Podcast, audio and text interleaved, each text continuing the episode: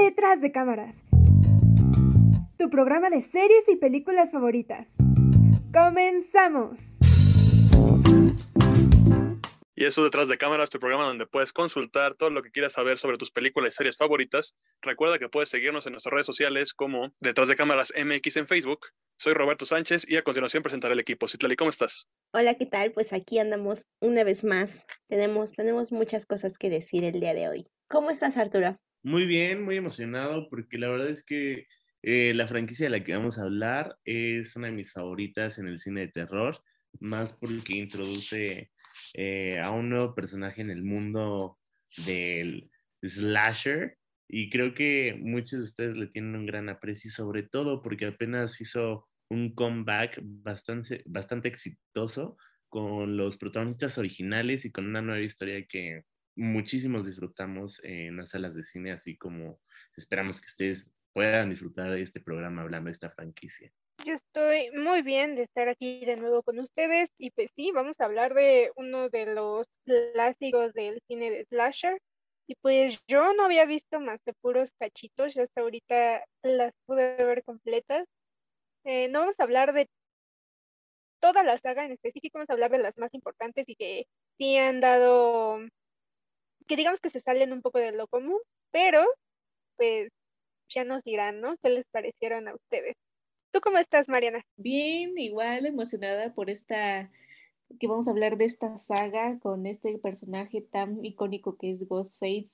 Y pues obviamente pues es el tema ahorita de conversación porque ahorita Scream 5 está en cines, entonces pues esperamos que lo disfruten mucho. Pero bueno, vamos a comenzar pues ahora sí con la película que comenzó todo. Vamos a hablar de Scream esta saga de películas que son muy muy conocidas por tener al protagonista de Ghostface, esta cara fantasmal que se une a la lista de villanos del cine, fantasmas, monstruos del cine, junto con Jason, Freddy Krueger y entre otros más. Entonces, esta cinta se estrenó en 1996, fue dirigida por Wes Craig, protagonizada por Nip Campbell, Courtney Cox, David Arquette. Estos son los principales protagonistas que se quedan a lo largo de todas las cintas. Esta se trata de eh, un estudiante en un pueblo. Misteriosamente comienza a ser acechado por un asesino enmascarado, un asesino en serie. Tienen que descubrir quién es el que está detrás de estos crímenes a partir de la idea de que son crímenes seguidos por una película. Entonces es como tomar clases de cine de terror, pero por una película de terror y te van a ir diciendo qué es lo que debes, no debes, quién podemos esperar que muera o no muera. Entonces, es una película bastante innovadora en su momento porque nos presentó esta idea de que puedes vencer al fantasma. ¿Qué pueden decir de esta película? Sabiendo que estas reglas para sobrevivir al cine de terror, ¿sobrevivirían a una película? O sea, si estuvieran adentro de una película, ¿creen que sobrevivirían? Yo pienso que sí, porque eh, la neta, a mí me choca huir, o sea, me da mucho miedo, me da mucha ansiedad, por eso odio las películas de zombies. Y en una película de slasher tipo así, no huiría, preferiría mil veces eh, aventarme a la pelea y dañar a la otra persona que sufrir las consecuencias. Y creo que los personajes es algo que no hacen, eh, y por ejemplo, la primera película es algo aceptable, ¿no? Porque era de las primeras películas de slasher que comenzaban a tener tanto éxito en la pantalla, ¿no? Y más porque nadie se esperaba que sacaran una película de horror en enero de ese año, ¿no? Que tratándose de épocas navideñas, a la gente, a los director, al director más bien, o al equipo eh, de publicidad, quien se encargara de eso, le decía buena idea como estrenar una película de horror en épocas navideñas. No, pensaron que fuera a tener tanto éxito, pero miren, hasta la fecha ya llevan cinco entregas cuatro donde han sido dirigidas por el director original y una sin el director porque desgraciadamente falleció. Y creo que esta película, la, primera, remarca muy bien lo que el género de horror pudo, más bien hizo con generaciones pasadas e incluso con nosotros mismos que desde pequeño, desde que pequeños vimos este tipo de películas o, o incluso apenas que todavía vemos este tipo de películas que ya las consideramos de culto, es un buen eh, ejemplo de cómo una película de slasher aún puede ser como aterrorizante a pesar de que se haya estrenado años anteriores. Y más porque tiene grandes celebridades en, en, la película con protagonistas como Courtney Cox o este, la, la, que interpreta a Sidney Sweeney o esta Drew Debbie Moore, que es la chica que aparece al principio. Eh, es una es un elenco en conjunto que eh, forma muy buena historia, creo que hace muy buena química en la pantalla, al punto en el que yo me acuerdo cuando veía esta película, en todas las películas posteriores decía como de, ay, ojalá siempre sobrevivan el policía y la reportera, ¿no? Y la protagonista también, pero eran como los que siempre sobrevivían y yo siempre me sentía feliz con eso. Y porque desde la primera entrega yo les tuve un buen cariño, era como, wow, o sea, ellos son mis personajes favoritos. Y creo que siempre fue así. O sea, me, me gustó bastante que lo interesante de esta película, aparte de que era del género slasher, es que intentaba como causar miedo a los adolescentes o al público en general dando a entender que esta vez el asesino era alguien que conocían, era un amigo, un interés romántico, alguien ahí dentro del grupo que al que tú le podías tener mucha confianza era el verdadero asesino, ¿no? Y las escenas eran brutales, muy aterrorizantes, ¿no? Porque el asesino siempre capturaba a sus víctimas de que cuando casualmente nadie estaba, como casi todos, pero nunca te esperarías que en realidad fuera, no sé, el novio de tu amiga, tu propio novio, un amigo, una amiga. Eh, creo que esto es lo que remarca la diferencia de otros slashers con, con Scream, que, que como que convirtió en un giro este tipo de historias. Para mí es una gran película. Yo también la vi por primera vez recientemente. Me parece muy ingeniosa, digo, para su época, ¿no? Que salió en el 96, pues el género de slasher pues ya de alguna forma estaba pasado de moda. Fue gracias a Scream que el género volvió a tener popularidad. Y bueno, la película misma se burla un poco de todos los clichés que suelen aparecer en las películas de terror, o sea, los mismos personajes lo discuten y dicen como de, ay, ¿cómo es posible que, que no, o sea, tienes el asesino atrás y no te das cuenta, ¿no? Cosas así. Pero aparte de eso, pues yo creo que sobre todo el personaje de Ghostface, todo el mundo que ve la máscara inmediatamente sabe a qué película se refieren. O sea, realmente su popularidad fue tanta que es por eso que hay varias secuelas e incluso pues los personajes como el de Sidney o, los demás, pues realmente son muy queridos por el público, ¿no? También, al menos para mí, eh, la mejor escena de esta película es el inicio, definitivamente, esa escena de la llamada y esta, bueno, en este caso con la actriz Drew Barrymore, o sea, puedes notar realmente en su cara el horror y aparte el hecho de, pues de que un extraño te llame. Yo creo que en su momento que estamos, o sea, recordemos que esto fue en el 96, todavía no había internet ni, creo que es más, ni siquiera eran tan populares como los identificadores de teléfono. Entonces fue un elemento que realmente funcionó porque yo, yo creo que las personas en aquel entonces ya no querían contestar el teléfono a partir de esta película, pero esa escena inicial para mí es fenomenal. Para mí esta primera película es muy importante, o sea, realmente da miedo, no sé, tiene muchos elementos que a mí en lo personal me gustan. Son, como ya lo dijo Mariana, o sea, son muy icónicas y el no verlas pues también es como un sacrilegio si eres cinéfilo, ¿no? Y pues ya viéndolas son bastante entretenidas, o sea, a pesar de que ya ahorita en 2022 que estamos, ya hemos visto como muchas películas y que se ha, ha habido como un cambio dentro del género del terror, aún así creo que te siguen sorprendiendo porque nunca sabes quién va a ser el que te pueda dañar, ¿no? Y creo que esa parte muy realista que tiene la película este, hace que pues te tenga como al filo del asiento. Lo que a mí no me gustó, y sé que es muy de las películas de los noventas, pero me sigue sin, sin gustar, es que a veces creo que las acciones de los personajes son muy lentas y no reaccionan como una persona normal, ¿no? O sea, toda esta escena inicial, pues la chava se queda así gritando y es así como de, corre, corre. Y creo que también es un poco de intención precisamente como para que casi casi quieras entrar a la película y decirle, reacciona, ¿no? El uso de los clichés lo van desarrollando de tal forma que lo usan a su favor. Todos utilizan como esos clichés y se autoburlan, digámoslo así, de las mismas películas. Y creo que también eso hace que pues se te haga distinta, ¿no? Y se te haga como innovadora y que digas, bueno, la voy a ver, ¿no?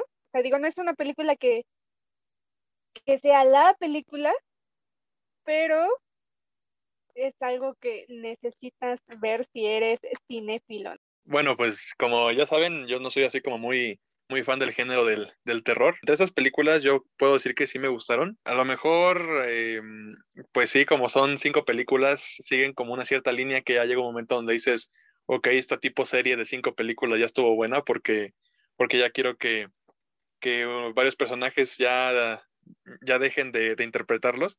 Pero lo que, eh, primeramente, antes de decir que no, que no me gustó, quiero decir que eh, yo esta es la primera vez también que veo estas películas y, y me dio como sorpresa ver al, reparto. Eh, veo aquí a David Arcade y Courtney Cox, que en, su, en su previa a que fueran pareja, ¿no? Y al mismo tiempo también a Skid Ulrich, que va a interpretar a, a, Billy Loomis, que es el que sale también en Riverdale como el jefe de, de, de, las serpientes oreñas. Y también a Matthew Lillard, sale en Scooby-Doo de las, eh, de las de uh, hace, hace años, ¿no? Donde el Scooby-Doo estaba bien chido. Eh, así como que primeramente yo mm, me emocioné porque vi a todos ellos y dije, wow, o sea, yo no los conocía así como de que hubieran tenido otro proyecto después de, de algunas de esas películas o series que mencioné. Y aquí dije, wow, o sea, tenían como buen, pues buenos proyectos, ¿no? En los que trabajaban. Pero ya entrando ya ahora sí rápido en la, en la película, Sí, o sea, al final es como un adivina quién, entre un suspenso que se va construyendo poco a poco durante la trama. Y yo pensaba que el villano al final iba a ser este Dewey, porque me estaba guiando un poco con las películas de Scary Movie, porque dije, ah, como no he visto estas, pero ya vi Scary Movie, puede que el, el villano sea como lo, lo, mismo, ¿no? O sea, si hicieron la parodia es porque a lo mejor se, se va a repetir lo mismo. Y ya conforme se va desarrollando toda la trama, como que sí es es divertido porque aparte me gusta el tipo de imagen porque es así que es de las de las películas obviamente de antes tipo Halloween, Freddy Krueger y, así como que me gusta mucho ese, tipo de, de imagen. Y, y, además me gusta así como como este tono así de pues de hace unas unas décadas. Y ya entre lo que no me gustó y que al mismo tiempo sí me gustó es como esta parte de que hace los los directores de, de este género para que cada que atacaba Ghostface a este, las víctimas como que, bueno, de las primeras y ya algunas de dentro de la saga, pues de repente así como que ves así todas las, las entrañas ahí, todo, es como que es esta parte donde dices, eh, es, es, un buen... Es un buen trabajo porque es que el espectador diga así como de, ay, no, qué feo. Pero al mismo tiempo dices, pero qué padre porque estás haciendo que yo tenga esa sensación que quieres plasmar, ¿no? Entonces como no me gustaban esas partes porque decía, ay, no, este, es, es como, pues no sé, uno, uno sabe ya qué onda con, la, con las producciones, pero aún así cada que lo ve dice you. Sí, yo justamente quería eh, mencionar eso. Uh, yo también vi primero Scary Movie y luego Scream. Entonces, debo decir que eso arruinó un poquito la experiencia porque de alguna forma ya me sabía la trama. Digo, me sabía las escenas parodiadas y obviamente no, pero de alguna forma sentía que ya había visto la película porque Scary Movie, la 1, es una parodia principalmente de Scream.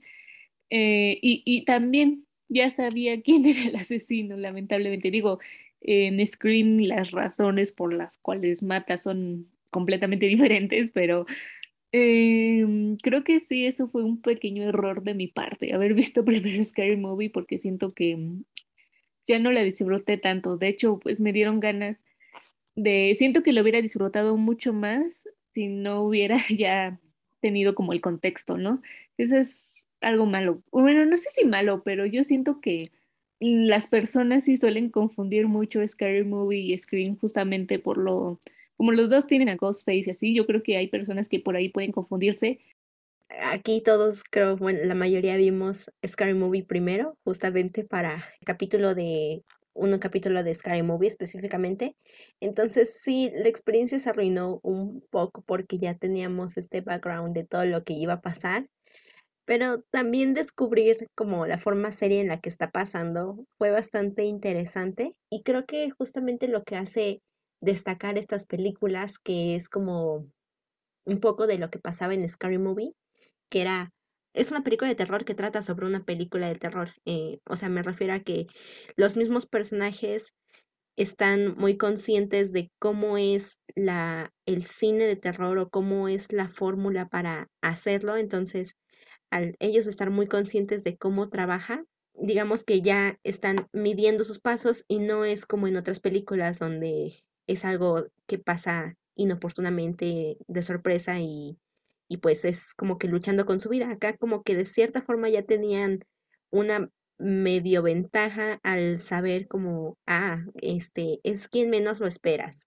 Nunca tienes que decir tales cosas, tienes que cuidarte mucho. Entonces, la primera película hizo muy bien esto en hablarse un poco de el cine del terror, haciéndolo de forma muy, muy seria. Eso en cuestión con la primera película. La segunda y tercera película, eh, hay que primero aclarar que vamos a específicamente a hablar de la primera, la cuarta y la quinta, que es la que se acaba de estrenar hace unas semanas en cine.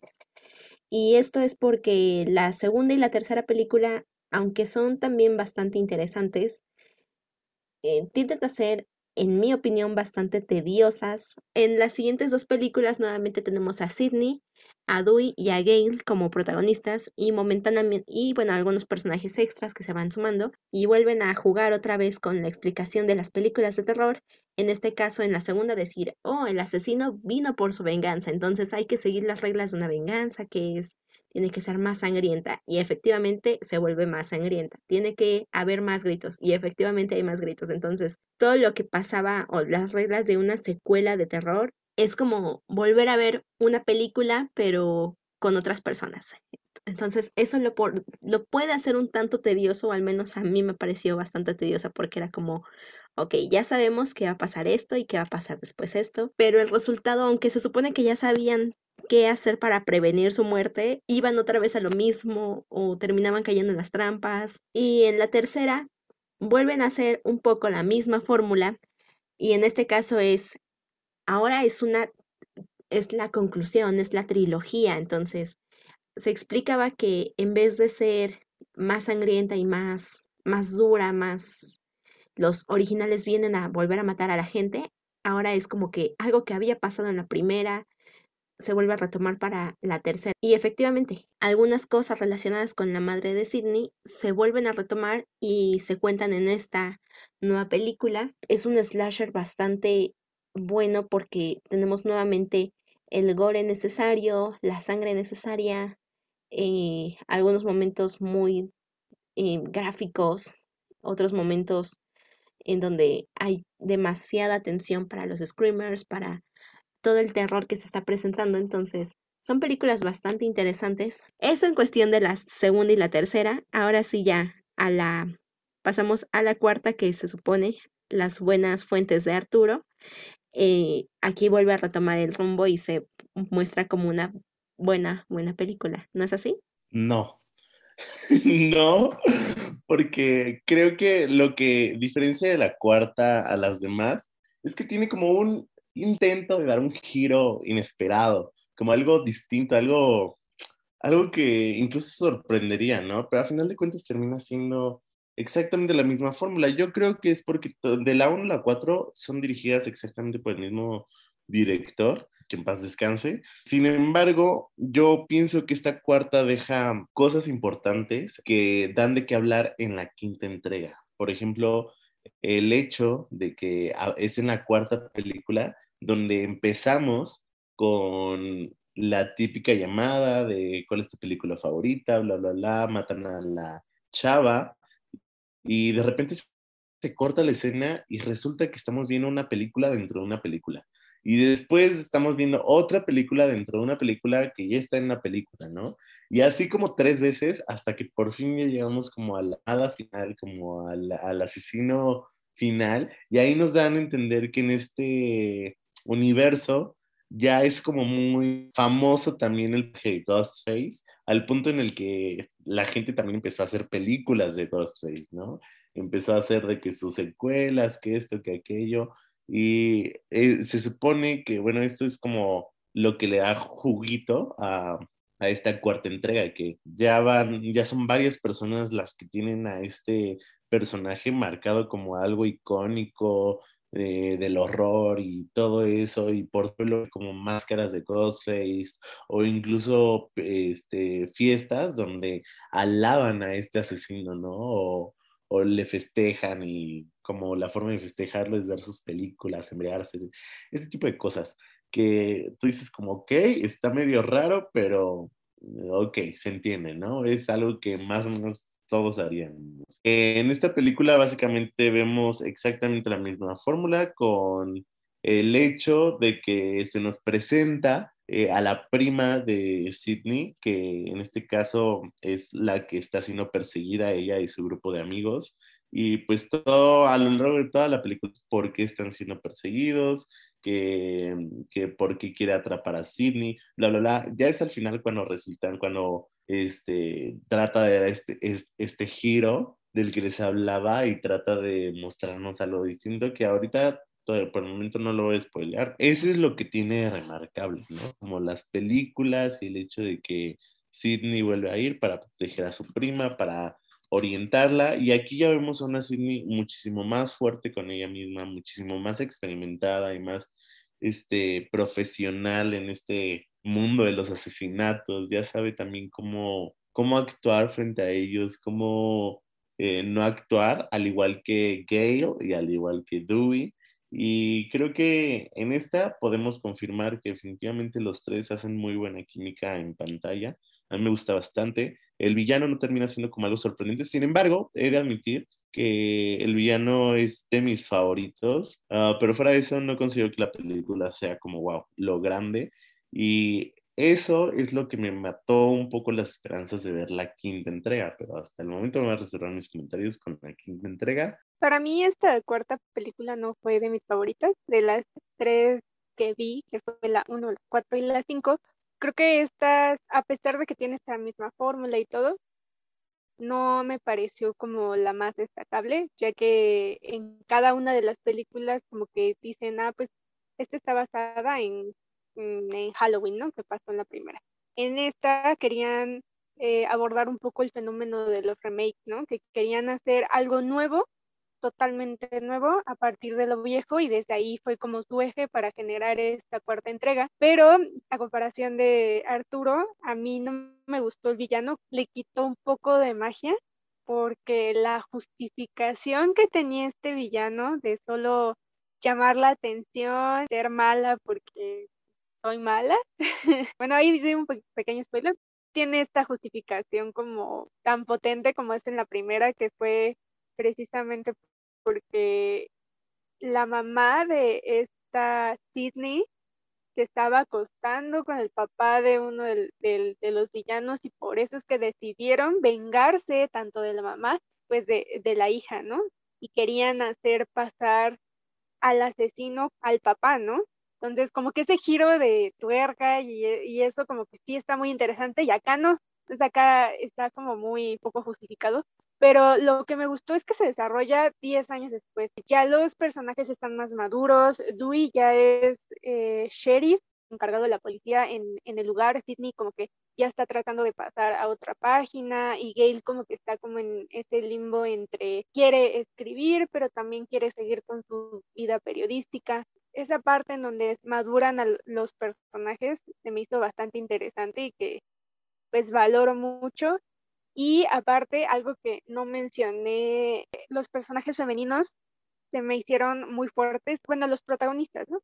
Eh, que es esta Gail y esta Sydney, se me hicieron muy fuertes y digamos que ya no los ponen como clásica güera tonta de ser descerebrada, ¿no? Que así es como en todas las películas, en muchas películas de terror. Como que aquí ya es así como de, bueno, vamos a pensar, o sea, ya son como más este, partícipes dentro de la trama y yo valoro mucho eso, porque creo que al verlo ya dices, ah, pues ya le están variando tantito. Yo en general siempre he estado en contra de que una saga tenga demasiadas secuelas y así, porque para mí como que la magia se va perdiendo. Pues sí se siente como la misma película, honestamente. O sea, sabemos que el sello característico de la saga de Scream es Ghostface y esto de las llamadas y que, eh, que te hace una serie de preguntas para que sobrevivas. O sea, es parte de su sello, ¿no? Pero pues al repetirlo tanto puede ser mm, cansado, ya no te interesa mucho y pues predecible, ¿no?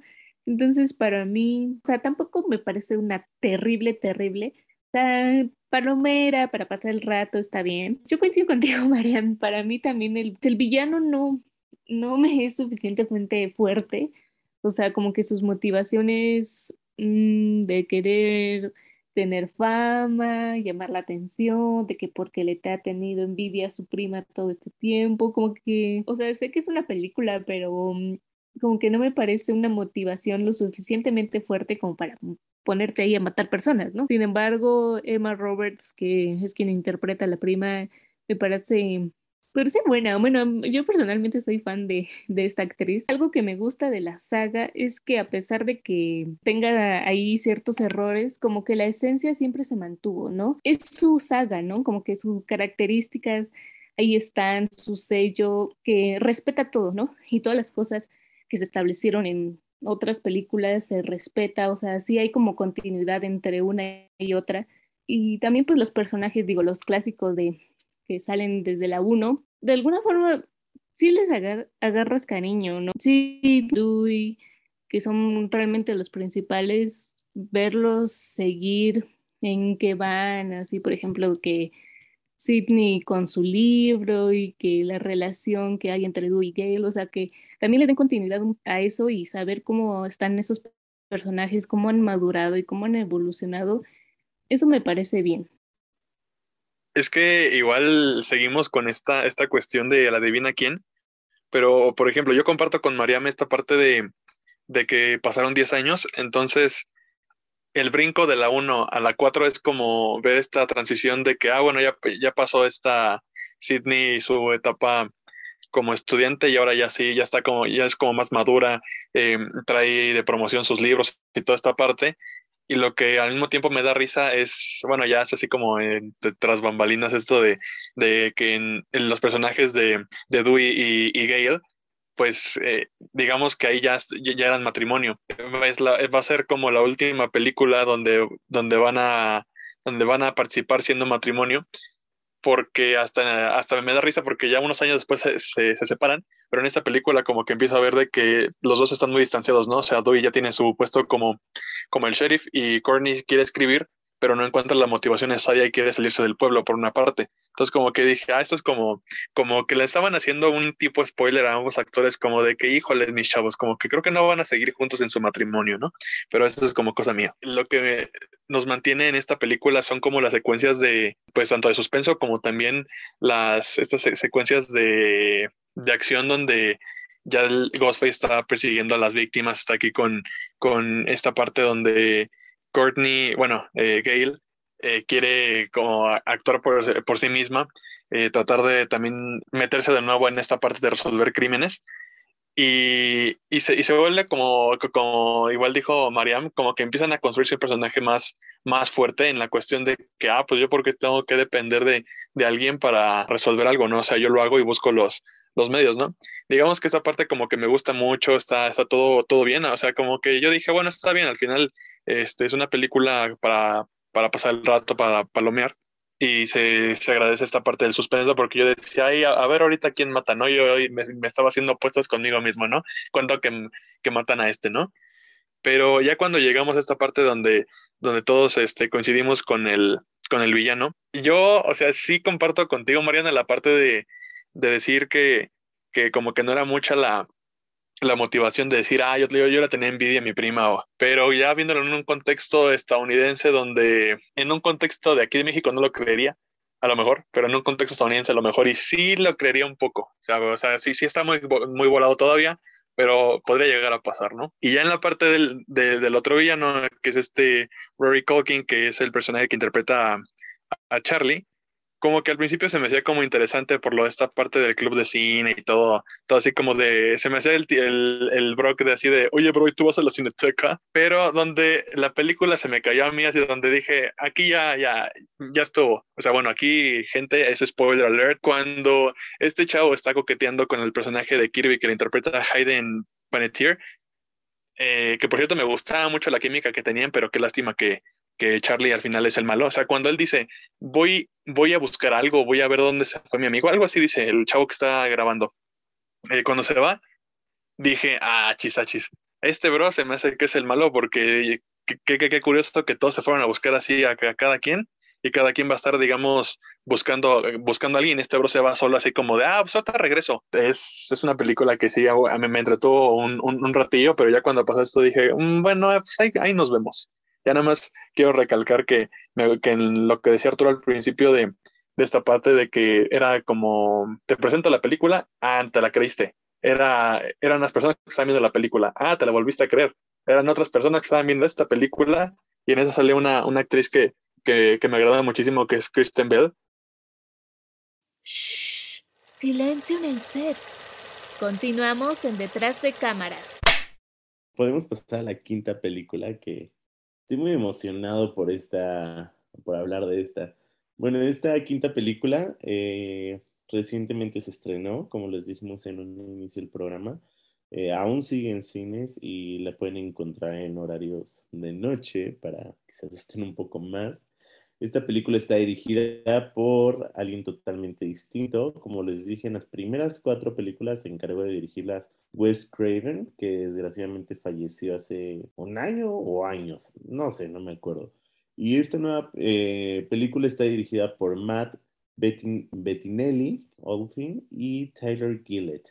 Estos dos eh, directores y productores seguramente los ubican por otra gran película que apenas se volvió muy famosa que se llama Boda Sangrienta, o por su título en inglés, eh, Ready or Not protagonizada por Samara Weaving.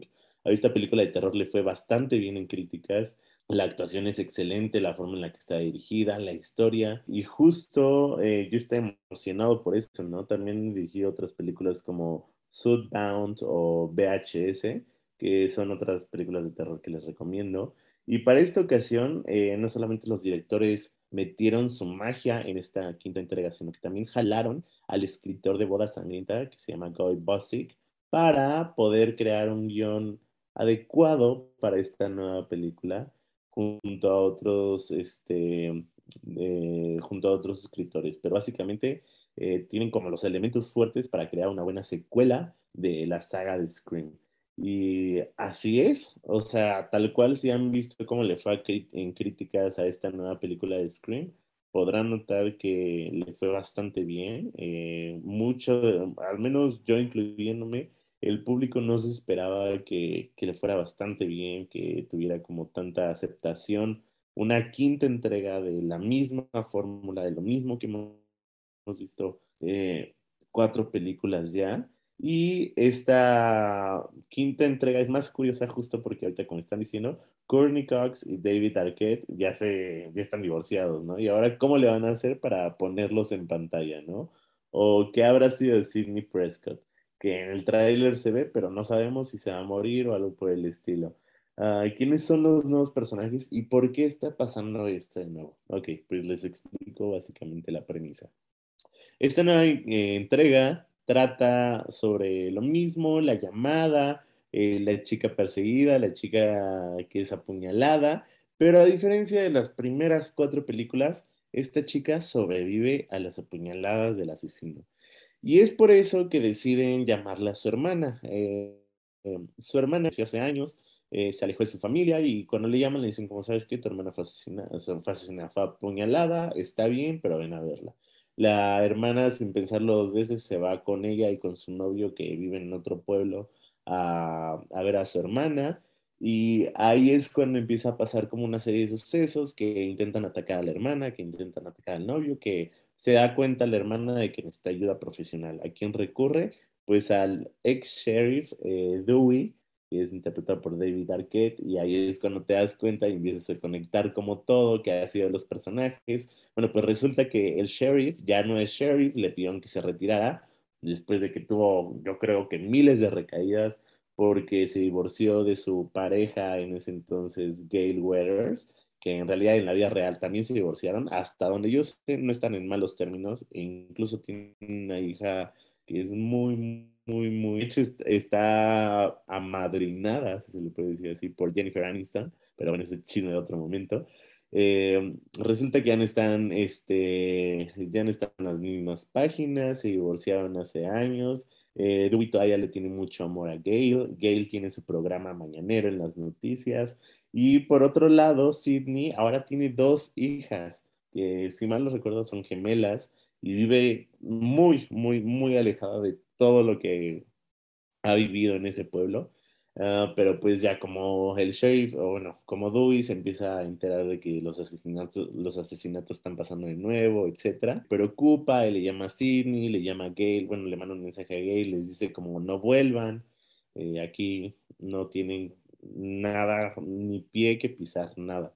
¿No? Eh, para él poderse encargar de todo. Obviamente, eh, y por necesidades del guion, ellas terminan volviendo, terminan tratando de ayudar como al nuevo grupo de amigos, a ver quién es el asesino o la asesina, como qué está pasando, como a ver qué onda. Lo que diferencia esta película es que como aquí es donde meto un poco alabanza a los directores de Boda Sangrienta, eh, desde que vi esa película supe que estos directores son unos genios en la forma en la que llevan a cabo una película y tal cual no me decepcionaron con Scream. Si bien no puedo decir que todos los personajes son mis favoritos o que tienen una eh, actuación u actitud, o actitud que me, que me encante, que diga como wow. O que incluso Jenna Ortega, que es una actriz que yo aprecio bastante, que mm, no está al nivel de decir como de wow, de que el grito de Jenna Ortega, su escena donde la tratan de masacrar y todo se compara un buen y hasta es de mejor nivel que el de Drew Devimore en la primera. No puedo decir eso. Puedo decir que está muy, muy, muy bien dirigida, que se me hace una secuela bastante original y que bien valió la espera, como les dije hace rato, que tuve por todos estos años para una buena secuela, porque si bien no tenía tantas ganas de ver como algo nuevo de Scream, eh, los directores me mostraron que aún se pueden hacer cosas bastante buenas y si no bien como nuevas, nuevas, nuevas, sí innovadoras eh, en cuanto a la trama, ¿no? Donde incluso rompen con muchos clichés, pero al mismo tiempo como que los reproducen en forma de, broma, en forma, no sé, eh, irónica, incluso una de las eh, amigas del grupo, que también es experta en películas de terror, empieza a decir como de, no, pues miren, esta es una recuela, ¿no? Algo así le, le ponen en, en español no es una secuela, no es este, una precuela, obviamente nada de eso, es una recuela. ¿Qué, ¿Por qué? Porque junta elementos de las anteriores películas con la, con la nueva generación y pues probablemente uno de nosotros sea el asesino y lo más seguro es que seas tú y lo más probable es que los siguientes asesinados sean tú y así. Y, o sea, es una. Eh, eh, hay unas partes que de verdad te dejan así como de, ay, ahora cómo critico la película, si ellos mismos están criticando, ¿no? Como de lo que va a pasar, de lo que no va a pasar, de quién es el asesino. Eso es lo que llama bastante la atención de esta nueva entrega y que desde mi punto de vista y en lo personal, el asesino no solamente, bueno, ajá, el asesino no solamente tiene como razones eh, aceptables, irónicas, como incluso agraciadas, ¿no? De por qué están haciendo eso, sino que pienso que en, realidad que son muy, muy buenos en la forma en la que dirigieron a este asesino, como no tiene piedad, va a lo que va, no se anda con juegos, no se anda como con cosas, él es lo que tiene que hacer para hacer sufrir a los personajes, y me gusta tal cual ver esa explícita como eso, eso, eso tan explícito en la película, porque si bien no llegan al punto de ser grotesco, con los asesinatos sí son como crudos y sí es como, a ver, tú viniste a ver esto, pues vas a llevarte esto, ¿no? Y lo podemos ver con la simple muerte de uno de los personajes que seguramente a muchos impactó y a muchos dejó pelón. Pero antes de adelantarme más y seguir opinando esta película, quiero saber qué piensan mis compañeros de, de, de lo que acabo de decir y de qué les pareció esta quinta entrega.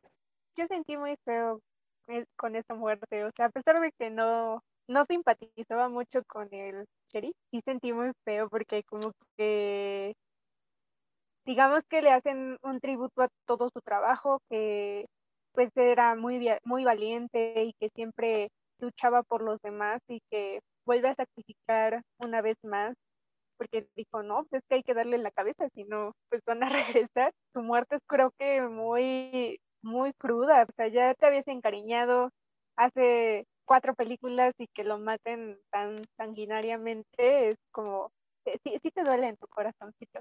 Pero creo que lo que hace distinta esta película es que las protagonistas que ya estaban en cuatro películas y que digamos que ya te habías encariñado y que ya habías como hecho un lazo con ellas, pasan a segundo plano, digamos que no terminan, no, no decae su importancia, las ayudan, pero dejan este, que digamos una nueva generación entre a, pues a resolver su caso, ¿no? Puede que, que, a algunos les haya gustado, puede que a algunos no, porque sí, el grupo de amigos es un poco me, o sea, no, no es algo que, que sobresalga, pero estas dos chicas que es Sarah Carper se me hicieron, mm, creo que hicieron un buen personaje, fueron personajes muy fuertes y que lucharon con todos estos clichés, ¿no? Al momento donde decían, pues ya no vamos a esperar a que nos maten, ¿no? Nos vamos a ir de este maldito pueblo y ya se acabó, ¿no? Y es algo que nosotros como espectadores dicen, pues sí,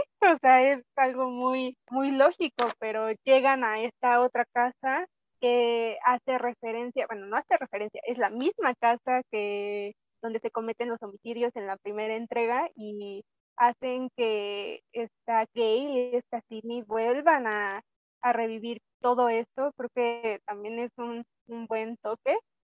Y pues aquí los eh, villanos no son, digamos que no son como los mejores, pero me convencieron porque dijeron es que estábamos obsesionados y queríamos hacerlo mucho mejor y queríamos agarrar como de lo viejo y de lo nuevo y pues es en realidad lo que quiso hacer la cinta, ¿no? Unir lo viejo con lo nuevo y hacer algo totalmente innovador. Creo que entre la primera y las cinco, las dos me gustaron bastante. Obviamente la primera como un clásico, es obvio que no necesitaba secuelas, pero pues bueno, aquí estamos, ¿no? Con una quinta. Y de hecho, que esté pasando el chisme, al tener muy buen recibimiento, esta se va a hacer una sexta. Apenas está viendo digamos que está en este trabajo de preproducción, se está desarrollando, eh, se está hablando, digamos, con los familiares de West Raven, pero ya es un hecho que se va a hacer una entrega, entonces igual y de aquí a que se hace, pues volvamos a hacer otro programa platicando esta sexta entrega o de otros slash. En esta quinta entrega, esta me gustó un poco más que,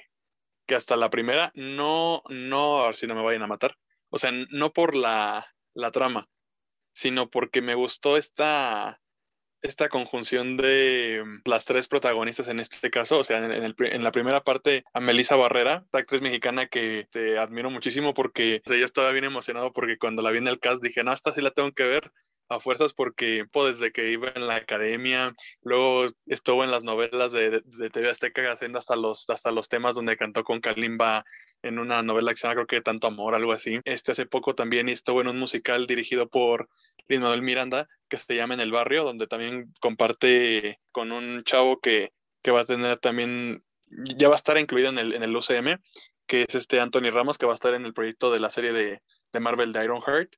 Entonces como que ya, con, ya cuando la vi en esos proyectos dije, wow, entonces cuando eh, empezó aquí en Scream dije, la tengo que ver a fuerzas, está, a ver dónde la encuentro, pero y al mismo tiempo ya cuando ella se junta tanto con, con el personaje de Cindy, con, con Gail, que en esta parte de Gail y, y Dewey ya no están juntos, yo, la neta, en lo personal, podía ver que ya como que ni siquiera, o sea, aunque no se llevan mal, como que ya no se veía la misma química entre los dos. O sea, como que sí, sí, sí, a mí yo también yo me identifiqué un montón con Dewey y cuando se murió dije, no, por favor. Pero cuando, los, cuando vi a esta Courtney Cox haciendo así de que, ah, estoy muy triste porque se murió. Te dije, no, como que fue así de como, ah, pues ya que se muriera ya. Entonces, así como si Tlali estaba enojada hace rato porque decía ya que se vayan todos.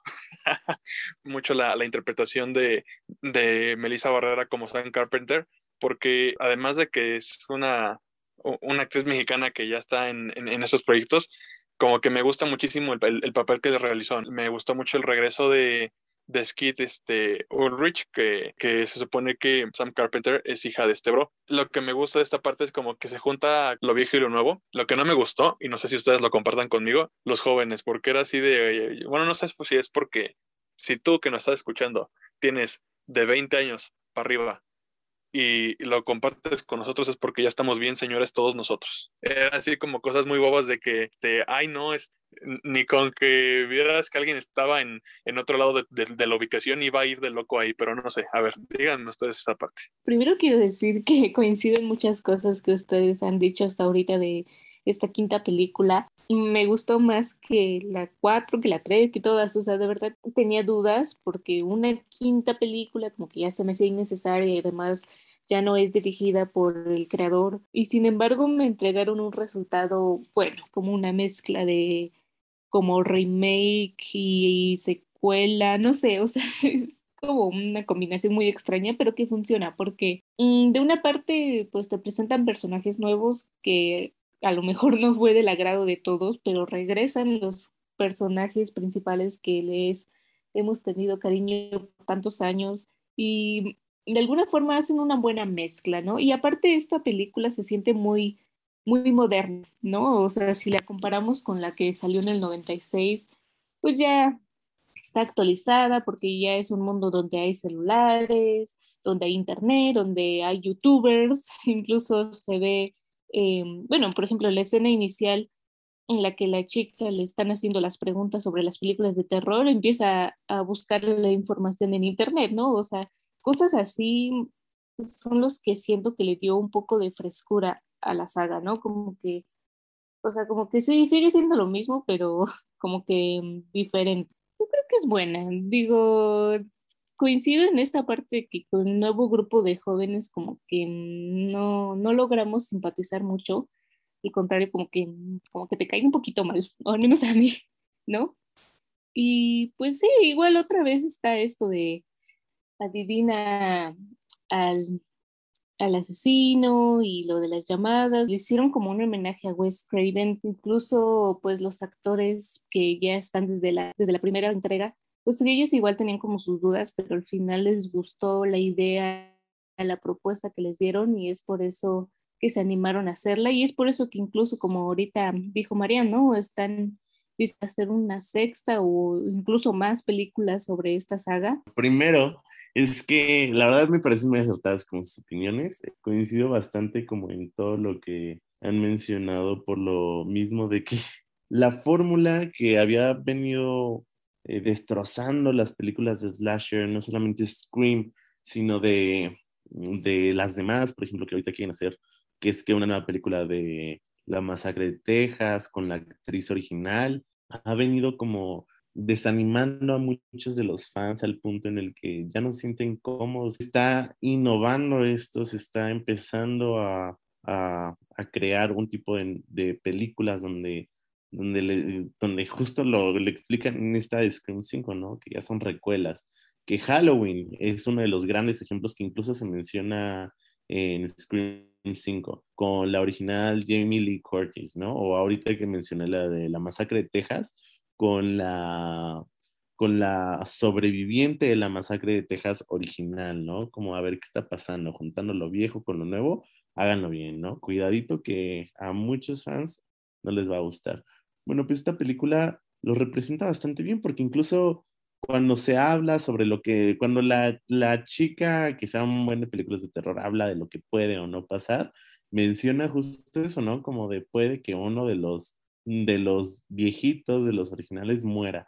Y tal cual, ¿no? O sea, se muere Dewey y todo es como, ah, nuestro corazón, ¿de qué pasó? Eso es lo que me encantó de esta película, es que tal cual se fue a explicarnos lo que iba a pasar, la fórmula, y sin miedo a decir lo que iba a pasar, sin miedo a spoilear, sin miedo a nada, fue como, mira, pues tú viniste a ver esto, pues te a entregar esto y lo vas a disfrutar. ¿Y por qué? Porque así está la cosa. ¿no? Eh, me gustó bastante como el cierre que le dan a estos personajes, que desde mi punto de vista es un cierre, ¿no? Es como de ya, hasta aquí ya acabaron, de que tanto Sidney, tanto Dewey, tanto tanta Gail ya acabaron, los tres principales ya tuvieron que dar lo que tenían que dar Y me acuerdo que antes de que saliera esta quinta entrega, eh, ya había leído en un lugar eh, que alguien, no me acuerdo si uno de los productores de Scream, no me acuerdo, hay, alguien involucrado con esta franquicia o, con otra franquicia como famosa de las películas de Slasher, no me acuerdo quién exactamente, había mencionado que estaba feliz de que se sigan haciendo nuevas películas. Creo que el director de Halloween, si mal no recuerdo, mientras se sepan hacer bien, ¿no? Y yo dije, como, bueno, creo que tiene un punto, ¿no? Eh, creo que muchos disfrutan este tipo de franquicias y tal cual yo sí he conocido a personas que me dicen como Scream, eh, la franquicia de Scream es mi franquicia de terror favorita porque me encanta saber que siempre uno de los asesinos es alguien que se conoce, es algo, me, me gusta tener ese, que sea predecible, me gusta eso, es como entretenido. Ok, se vale, ¿no? Es entretenido, es como acá, pero muchos no saben cómo guiar una buena secuela y eso es lo que muchos fanáticos a veces esperamos, algo nuevo, algo, algo que le dé picor, ¿no? A, a, esta, a esta cosa que estamos viendo. Y esto es lo que nos da esta película, o sea, la escena final a mí me encantó.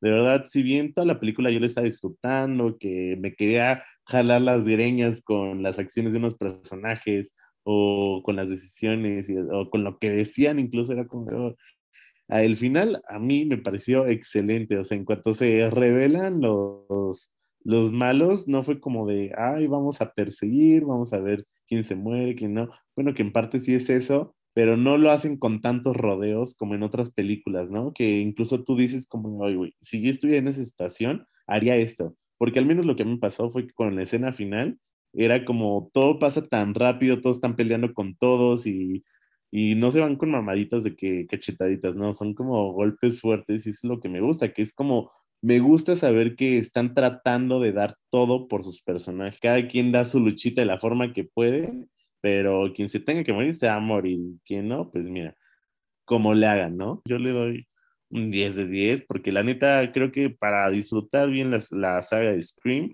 al menos tendrás que ver la primera, la cuarta y la quinta, que por eso decidimos hablar de estas hoy. Si bien diferencia mucho el número de críticas que tiene la primera y la quinta, están casi igualadas en, en la forma en la que son percibidas por el público. Y como dijo Mariana, yo también espero que en esta sexta puedan aprovechar lo que ya se hizo y sí, que sigan haciendo, ya no tengo ningún problema. Al final de cuentas, mira, se comercializa todo, siempre se va a hacer eso. Y pues ya, ni modo de cómo detenerlos, pero que lo hagan bien, porque ya vimos que se puede hacer bien, ya vimos que hay chance de, si bien no como innovar al 100, eh, sí dar algo, algo nuevo a los fans, como incluso dirigir una dirección que está, que está bien peculiar, ¿no? Eh, yo lo que sí ya no apoyaría o lo que a mí no me encantaría en lo personal sería que Sidney volviera, que Gail volviera o que alguna de las protagonistas de esta, de esta secuela volviera. ¿Por qué? Porque Sidney este, no está de acuerdo en volver para esta quinta entrega. Bueno, la actriz que interpreta a Sidney, la convencieron eh, los directores por una carta que que le escribieron donde mencionaban al director original, porque justo Sidney no quería volver a grabar si no era con el director original. La convencieron, volvió, ¿no? O sea, resultó bien. Lo mismo con Gail y lo mismo con Dewey, están ahí porque se necesita cerrar. Yo estoy a favor de que ya, o sea, ellos ya los dejen en paz, se cerraron como se tenían que cerrar. Y si bien no me encantaría tampoco la idea de que aparezcan las protagonistas que aparecieron en esta quinta entrega, sí sería como medio raro verlas como de, no, también ya déjenlas descansar, ¿no? Como denos algo nuevo, una razón más por la cual tiene que volver este personaje sin que tengan que seguir involucrando a Sidney, sin que tengan que seguir involucrando a estas personas, como a ver, denos algo, ¿no? Como qué pueden crear nuevo. Y en general recomiendo que si todavía pueden ir a ver la de Scream 5, lo hagan. Eh, les, les decía hace rato a mis compañeros que al final, con los pocos que éramos en la sala, nos estamos riendo con el final y no, no en tanto por burla, sino porque es como algo tan entretenido de ver, tan disfrutable, como tan, tan placentero, que, o sea, sea quien sea que se muera, sobreviva, bla, bla, bla, que todos estamos disfrutándola. O sea, si quieren disfrutar de una buena película de terror, entonces vayan a ver Scream, porque sin temor a equivocarme, les puedo decir que la mayoría de ustedes la van a disfrutar. Pues sí, chicos, hemos llegado al final de este programa. Díganos eh, cuál es su película favorita de Scream y también de qué quieren que hablemos el siguiente programa. Siempre los escuchamos. En Instagram a mí me pueden encontrar como m.arturo Vázquez. Eh, nada más. Y la recomendación de la semana, yo creo que sería la película protagonizada por Anna Faris y Chris Evans del 2011, What's Your Number? O sea, en español sería ¿Cuál es tu número? Es una comedia romántica. Jamás la había visto, le di la oportunidad apenas. La verdad es que me sorprendió bastante, se me hizo como muy entretenida, graciosa, muy de este, como de esas que recuerdas o que quieres poner un día que simplemente no tengas nada que hacer, que quieras pasar un sábado como acostadito viendo algo bonito de amor. La recomiendo bastante, está muy buena, muy divertida y pues no se pueden perder lo sexy que es Chris Evans en esta película.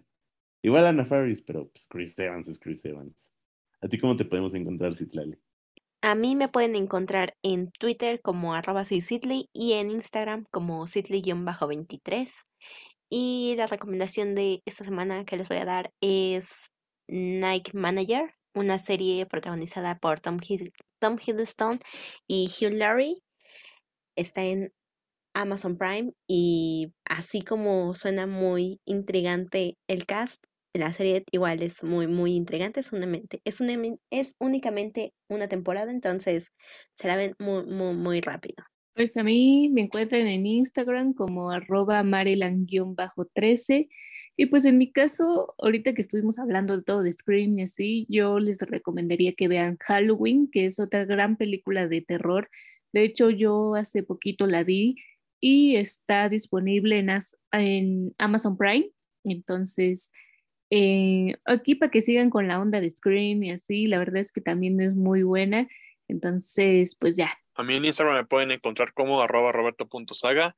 Igualmente, eh, bueno, no recomendación, pero sí, bueno, sí, recomendación no a lo mejor de película o serie, pero sí recomendación de que nos sigan y chequen todo el contenido que tenemos en nuestra página de Facebook, que es Detrás de Cámaras MX.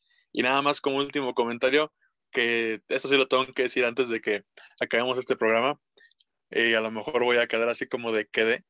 Yo personalmente pensé que las películas de Scream eran las de Scary Movie.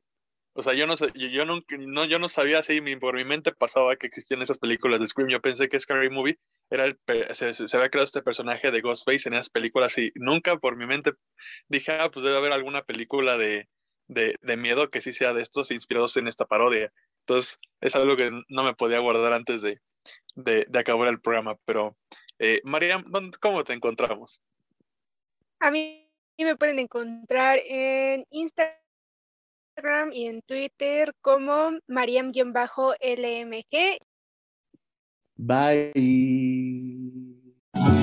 Detrás de cámara se despide. Corte y queda.